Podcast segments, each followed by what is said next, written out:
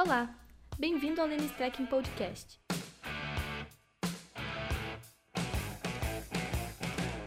Estou retomando o podcast. Estava parado em face de um conjunto de compromissos e penso que tanto assunto que resolvi retomar e ao mesmo tempo também gravar o vídeo, uma espécie de podcast diferente. Ele vai funcionar como podcast e depois também funciona como um vídeo para, é, para outras mídias. Porque o podcast é para quem tem Spotify, plataforma, então há um certo fator de limitação. Esse podcast é, é dedicado ao meu querido amigo do, do grupo de WhatsApp Saber Não Ocupa Espaço, que é coordenado pelo Mário Barbosa. Esse podcast é para o, um grande fã dos meus podcasts e devo ter muitos outros, mas quem sempre lembra do meu podcast é o Rui Badaró. É para ele que vai este E hoje o podcast é sobre inteligência artificial, essas coisas todas, né? Que hoje existe uma onda uh, que se coloca, né? Vejo por aí uma paixão por robôs, uh, admirável robô novo, admirável mundo novo, admirável algoritmos. Os algoritmos estão chegando, estão chegando os algoritmos já se diz que o ensino jurídico vai ser diferente porque tem tecnologia, como se tecnologia encurtasse a orelha de alguém, como se informação fosse conhecimento, como se conhecimento fosse saber, como se saber fosse sabedoria. Essas coisas todas é, não me impressionam. É, as pessoas se apaixonam uh, por algo que, de forma ilusória, acham que pode substituir. O dia que inventarem um chip ou algo que faça com que um estudante ou um professor possa ler um livro de 300 páginas em 15 minutos ou meia hora e depois explicá-lo. Aí eu me convenço. Por enquanto, vai levar 8, 10 horas, vai levar um dia todo. Para fazer uma ficha tem que anotar, tudo isso. Não tem almoço grátis. Tecnologia parece que quer dar almoço grátis. Ela quer cortar caminho. Ela quer que robôs julguem. Os juízes em vez de julgarem, querem deixar que os robôs façam esses julgamentos. Né? Existem já os robôs que fazem seleção de recursos, né? são uma espécie de snipers epistêmicos. Então você faz o recurso e, os, e o robô é que examina com algumas palavras-chave. Né? Já existe hoje até treinamentos para que é, não se use determinadas palavras que os robôs odeiam é, que são os anteparos, os obstáculos sobre é, acerca dos recursos. Então, é, há uma onda com relação a isso por aí. Aí, quando você critica essa, essa onda de robotização, o algoritmo, o argumento é você não entendeu. Ótimo, maravilha. Disse, inclusive, que é, quem critica como eu critico essa questão da inteligência artificial, está construindo o, a tese do espantalho, que eu crio um espantalho para poder, poder bater. Ora, essa questão da inteligência artificial é, é um paradoxo, que se dá certo dá errado. É mais ou menos como o pessoal que estuda neurociência. Aí começam a usar lá uns eletrodos, etc. Né? É, querem saber como são as emoções. Imaginem se der certo. Aí as pessoas já não têm mais aquilo que é, é 2.500 anos de filosofia, porque a grande questão do mundo é saber como compreendemos. Desde a aurora da civilização, né, quando o primeiro grego diz pedra, tudo, tudo isso. Aí veio o primeiro grande livro de filosofia da linguagem, que era o Crátilo, para discutir as condições de possibilidade para que se dê nome às coisas. Aliás, o capítulo mais bonito é da justeza dos nomes. Isso. E desde lá, então, quer se fazer a, a discussão. Então, a metafísica clássica, os sentidos estão nas coisas. Aí depois veio a metafísica moderna, se desloca, os sentidos passam a estar na consciência, na mente. Né? Começa então aquilo que se chama de epistemologia. E depois é, temos a, o linguistic term, pelo qual os sentidos estão na linguagem. Então, coisas, mente, consciência, linguagem. Enfim, o realismo, idealismo, cartesianismo, o empirismo, que sustenta o positivismo jurídico, por exemplo, tentativa de se, separar é, é, fato e norma, enfim, de fazer essas distinções, né? É, direito e moral, né? o direito só de, a tarefa do intérprete é apenas descrever. Poxa, são quantos anos de tentativa, quantas correntes filosóficas que existem. Veio a psicanálise, veio a discussão da angústia, a modernidade, o sujeito, para discutir como se compreendem as coisas. A filosofia é o espelho da natureza? Bom, tentou-se, né? Vejam é, Wittgenstein no Tratactus. É. Depois o neopositivismo lógico, é, fracassaram o empirismo. Então tem o o empirismo contemporâneo, poxa, aí, aí veio, veio, uh, vieram as, as outras teorias, né, para tentar explicar o mundo. Wittgenstein mudou de ideia e foi dizer que os, os sentidos estão é, no contexto que, aliás, inspirou um, um, novo tipo de positivismo jurídico que é, é Herbert Hart. Pô, essas coisas todas são lutas. Os, homens, é, enfim, o ser humano busca compreender o mundo. Aí vieram, vêm os caras, vêm as pessoas e botar chips para dizer, ah, não, então esse processo de compreensão é como se houvesse uma questão direta se der certo, dá errado. Assim como a questão da inteligência artificial. Se der certo, dá errado, porque você se torna um inútil nesse sentido. Para que fazer concurso? Para que estudar? Afinal, para que doutrina? Para que doutrinar? Doutrina, doutrina?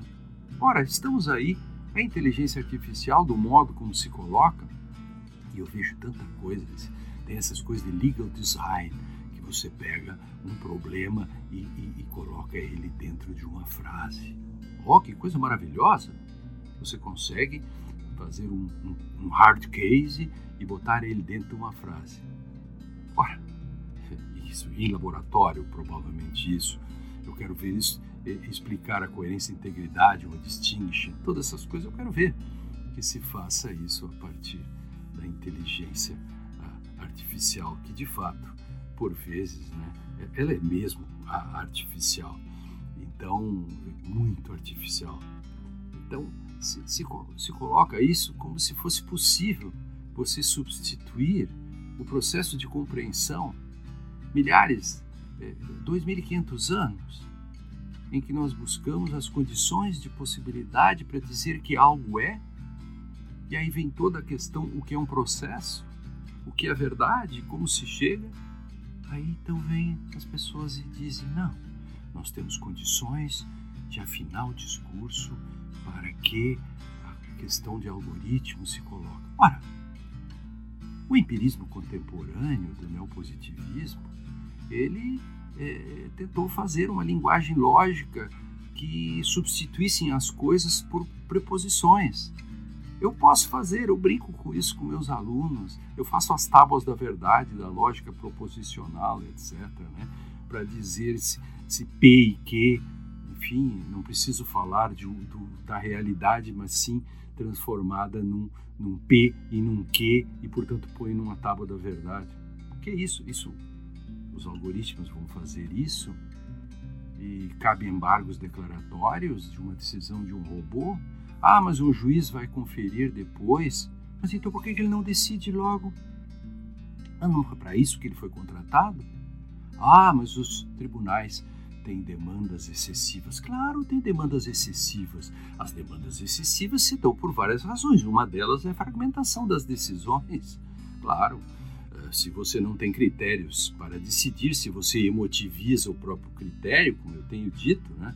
Brincando um pouco com McIntyre, etc., e o After Virtue, se a gente brincando um pouco isso, se você motiviza o critério, cada um decide como quer. Se cada um decide como quer, isso, isso gera recursos, embargos, agravos, etc. Isso gera novos recursos que vão chegar aonde?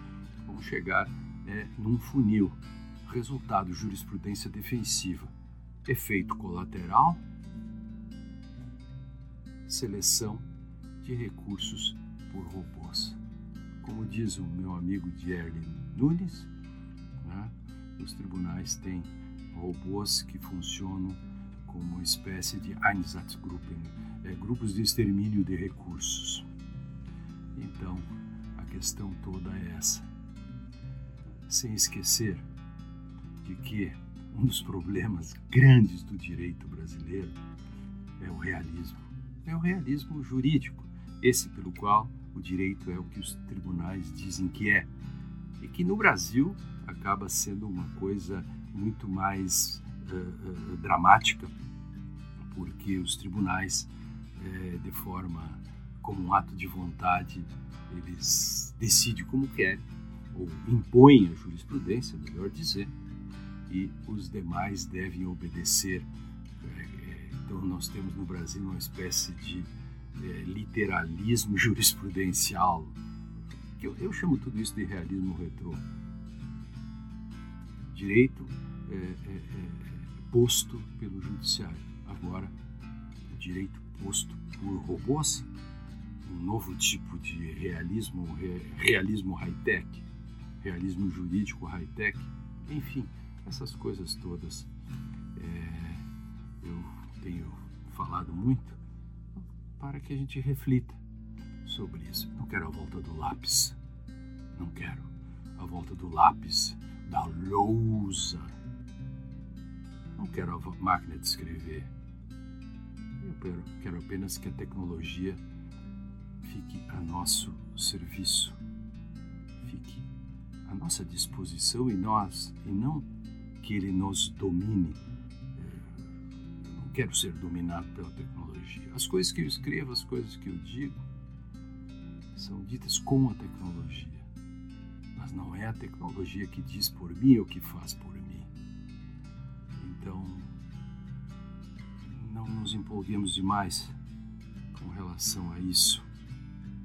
O mundo é bem mais complexo. Se cada vez você se empolga muito com isso, lembre-se de Heráclito Lembre-se de Platão, que tentou com Eidos. Lembre-se de Aristóteles, que tentou compreender o ser com a poesia. Lembre-se de Tomás de Aquino, que colocou uma pitada de Deus em Scriatum. Lembre-se de Descartes, com o cogito. Lembre-se do eu penso, ich denke. Ich denke, Kant. Lembre-se do eu absoluto, do Hegel. Lembre-se da vontade de poder, aquilo que Heidegger vai chamar de último princípio epocal da modernidade. Lembre-se do linguistic turn, lembre-se da linguagem, que nada falte, que nada seja onde falta a palavra, como diz Stephen Georg. Enfim, quando nos empolgamos com a tecnologia, lembremos de dois mil e tantos anos de filosofia, de como tenta se compreender o mundo, ou até dos primórdios da própria psicanálise que estão na própria mitologia grega. Será que tudo isso pode ser substituído por bytes, por inteligência artificial, por robôs, robôs que julgam? Eis a questão posta aqui por um jurássico que não quer a volta do lápis mas que gosta de filosofia, de epistemologia e acha que o direito não é um mero instrumento. Quem tentou instrumentalizar o direito e as constituições sempre defendeu projetos autoritários. Eu sou a favor da doutrina, doutrina, doutrina. Por isso, eu sou avesso ao realismo jurídico, principalmente ao realismo retrô brasileiro, essa história de que o direito é aquilo que o judiciário, enfim, diz que é. E tenho medo que o direito vá ser aquilo que uma certa inteligência artificial diga que é. Eis podcast de hoje, podcast diferente, podcast que trata muito mais de minhas angústias as angústias que cada um tem. É, me sinto como na aurora da civilização, é, como dar nome às coisas. Quando eu tenho muitas angústias, eu vou, vou ler algo do tempo que ainda não se falava em angústia, porque angústia é uma questão moderna, da justeza dos nomes, lá vendo como Platão tratava disso. Indo, parto para a literatura, e na literatura, Shakespeare e tantos outros que sacavam tudo isso, Machado de Assis, que antes de Wittgenstein já tratava dessas coisas da linguagem de tão contundente. Abraços.